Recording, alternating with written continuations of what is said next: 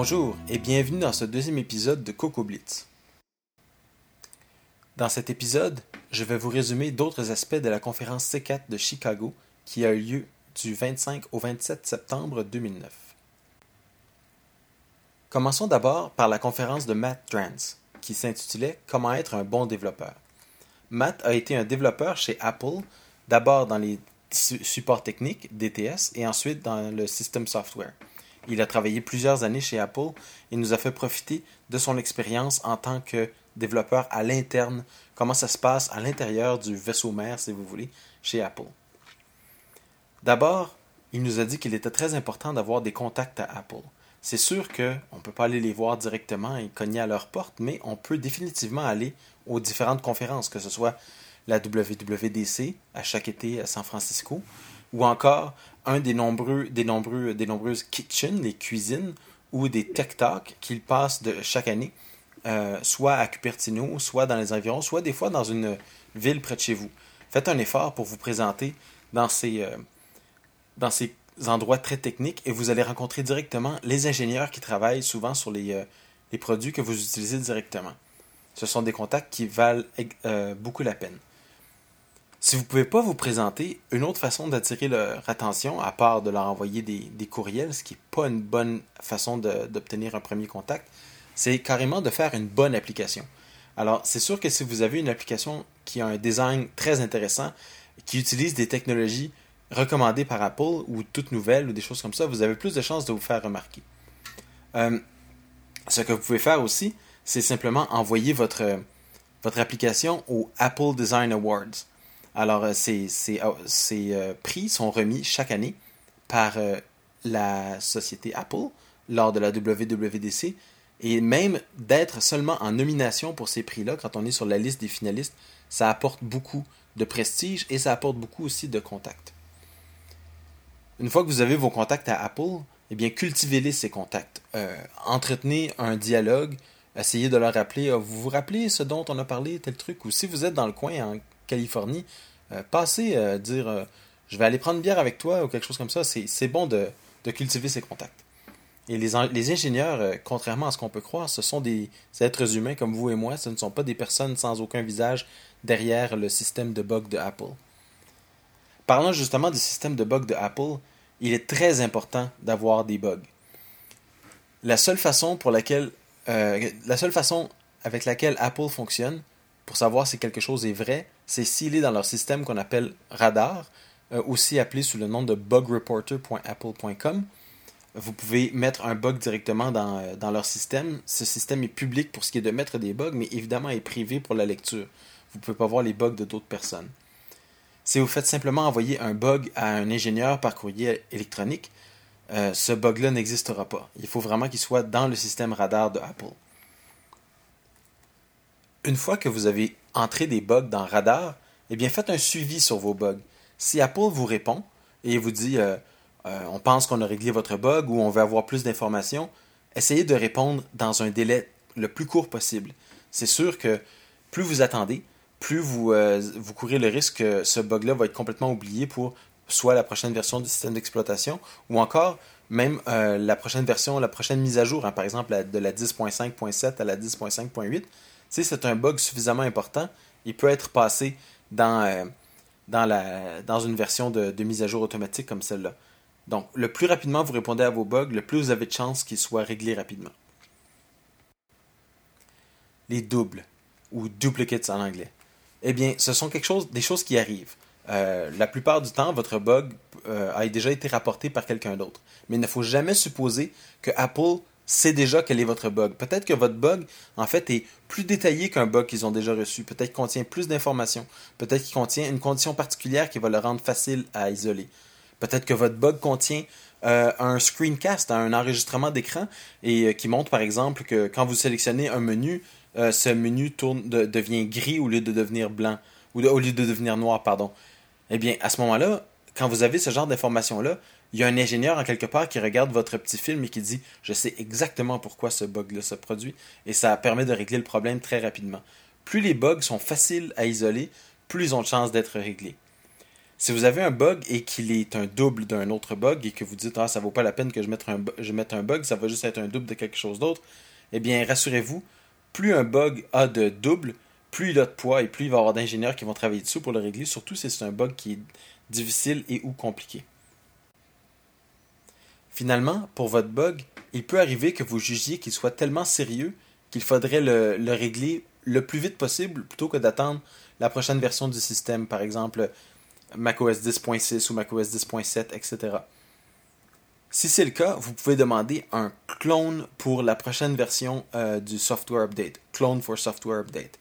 C'est pas garanti que ça va se passer, mais c'est quelque chose qui est possible et c'est quelque chose auquel les ingénieurs s'attendent.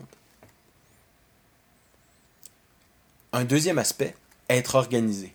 Ayez toujours une liste de vos bugs euh, qui sont encore ouverts sous la forme d'une liste email ou quelque chose comme ça. Quelque chose que vous pouvez facilement envoyer à un ingénieur qui va pouvoir facilement l'envoyer à d'autres personnes. Un peu comme ce qu'on appelle un elevator pitch, c'est-à-dire quelque chose que vous pouvez décliner en 30 secondes. Ayez vos bugs vraiment au bout des doigts pour que lorsqu'on vous les demande, vous les ayez. C'est vraiment très pratique si vous cultivez vos contacts et que votre contact vous demande est-ce que je pourrais avoir telle information? Vous n'avez pas besoin d'aller fouiller dans toutes sortes de documents. Vous avez un document où vous avez toute cette information-là.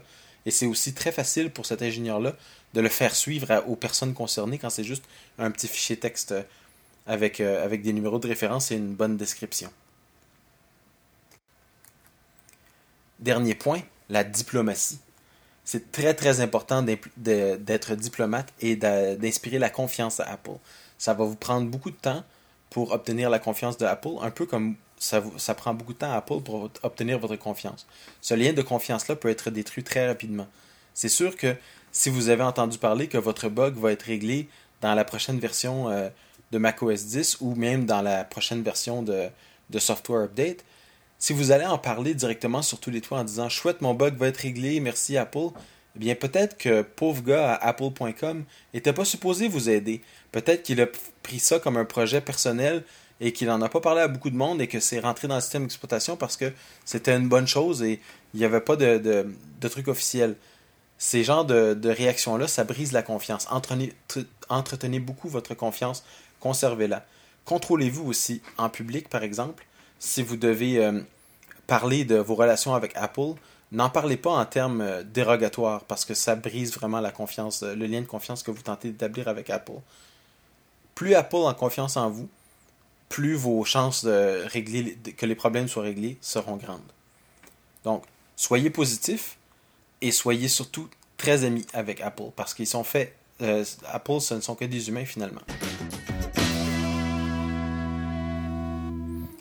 Ensuite, Mark Bosco nous a présenté un blitz talk de 5 minutes sur comment améliorer nos vidéos.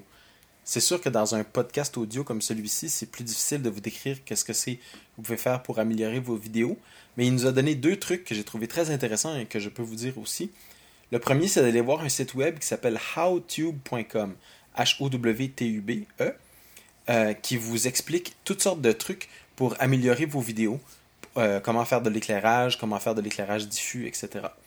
Euh, et aussi, un petit programme que j'ai trouvé très intéressant pour les développeurs iPhone qui nous écoutent, c'est un programme qui s'appelle SimFinger, qui vous permet de faire un screencast, donc un petit film qui explique comment votre programme fonctionne sur l'iPhone, en utilisant le simulateur, mais aussi en mettant par-dessus une petite fenêtre transparente, évidemment, qui simule où sont vos doigts. Par exemple, quand vous touchez ou quand vous faites du multitouche, euh, ça va apparaître de façon, euh, visible à l'écran. On va pouvoir très bien voir ce qui se passe dans votre programme. Ce programme s'appelle SimFinger et vous pouvez l'obtenir, c'est en code source libre sur github.com baroblique ATEBITS, 8 bits. C'est celui qui a fait Tweety, Lauren Brichter, qui a, utilisé qui a créé ce programme-là.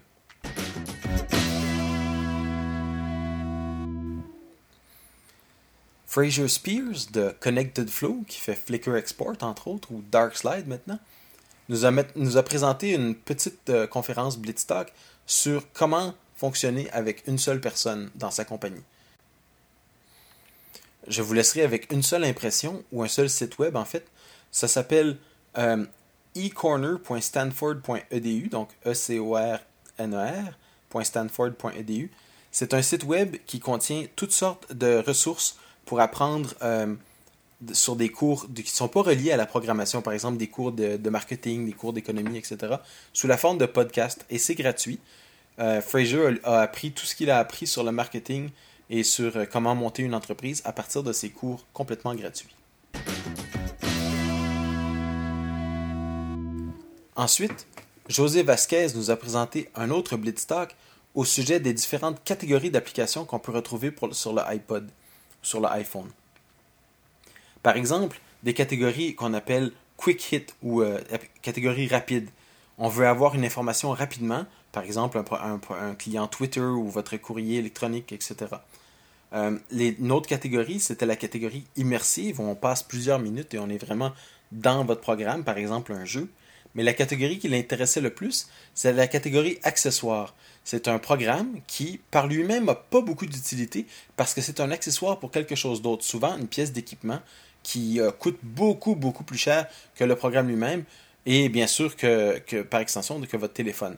L'analogie qu'il nous donnait, c'est si vous avez un saxophone à 10 000 eh bien, d'avoir un étui à 800 dollars, ce n'était pas si grave que ça parce que vous allez protéger un saxophone à 10 000 dollars. Ça vaut la peine de payer plus pour cet outil. De la même façon, si vous avez une guitare et que vous voulez l'ajuster, il existe un programme qui s'appelle Guitar Tuner pour le iPhone qui vous permet d'ajuster votre guitare. Est-ce que ce programme-là coûte 99 sous? Non, il est plus cher que ça, parce que c'est un accessoire à un outil ou à un instrument qui coûte beaucoup plus cher. C'est une façon, c'est une catégorie d'applications, ces applications accessoires, euh, pour lesquelles les gens sont prêts à payer plus parce que, d'abord, l'accessoire vaut quand même beaucoup moins que euh, l'application principale, par exemple la guitare. Euh, mais deuxièmement, ces gens-là sont des enthousiastes et ils vont remarquer l'attention aux détails que vous allez mettre dans votre programme, le poli que vous allez y mettre, la, visibilité que vous allez mettre à ce qui est important dans le programme. Donc, toute l'attention qu'on a mis aux détails dans notre programme, ces gens-là sont prêts à payer plus que, disons, 99 sous. C'est donc une façon d'éviter la course vers le bas euh, du App Store qui entraîne tous les prix vers 99 sous si vous voulez vous lancer dans un marché. C'est sûr que un, marché qui est plutôt niche, mais euh, qui peut quand même vous permettre d'avoir des revenus décents pour tout le travail que vous allez y mettre. Finalement, Christopher Lloyd nous a parlé de Cocotron. Cocotron, c'est un, logiciel, enfin une série de librairies open source qui permet de lire ou enfin de créer des programmes en Objective-C qui vont tourner sur Windows. Si vous n'avez pas entendu parler de Cocotron avant, c'est un projet qui date d'à peu près de l'époque de GNU-STEP, qui date lui-même de OpenStep, donc il y a une quinzaine d'années, euh, qui était la spécification euh, Objective-C et Coco pour fonctionner dans un environnement qui s'appelait Yellowbox, qui pouvait tourner sous Windows. Euh, Cocotron existe depuis ce temps-là, mais est open source ou à code source libre depuis 2006.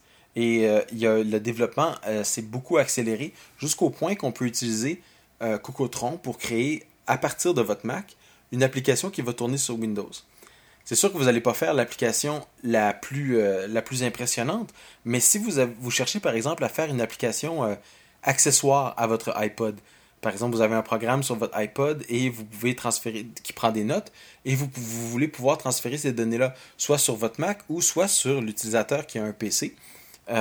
c'est intéressant de pouvoir avoir le même programme de notes Mac et PC, qui est bâti sur PC à l'aide de Cocotron et évidemment bâti sur le Mac à l'aide de, Coco, de Mac OS 10. Vous avez le même code source et vous pouvez euh, régler vos, bugs beaucoup plus rapidement. Sans compter que le, logiciel lui-même, Cocotron, étant open source, étant gratuit, vous pouvez le distribuer euh, avec vos, logiciels sans, euh, avoir de licence à payer. Vous pouvez créer des programmes Cocotron directement sur votre Mac en faisant ce qu'on appelle de la compilation croisée, du cross-compilation, avec les compilateurs euh, Ming W32. Donc, vous créez sur votre Mac un exécutable Windows que vous déplacez sur un ordinateur Windows et que vous pouvez même déboguer à distance à l'aide de GDB. Euh, GDB étant déjà euh, prêt à faire du débogage à distance. Vous pouvez aussi, ça n'a pas été essayé encore, mais on suppose que si vous avez Windows dans une machine virtuelle, que ce soit VMware ou euh, Parallel ou encore euh, VirtualBox de Sun, euh, vu que c'est une machine virtuelle, elle devrait avoir accès à tous les, protocoles de réseau et vous devriez être capable de déboguer un programme Windows dans votre machine virtuelle qui fonctionne sur votre Mac. Donc, si vous voulez vous lancer dans le développement de petites applications Windows, regardez Cocotron, c'est gratuit et ça a l'air très bien fait.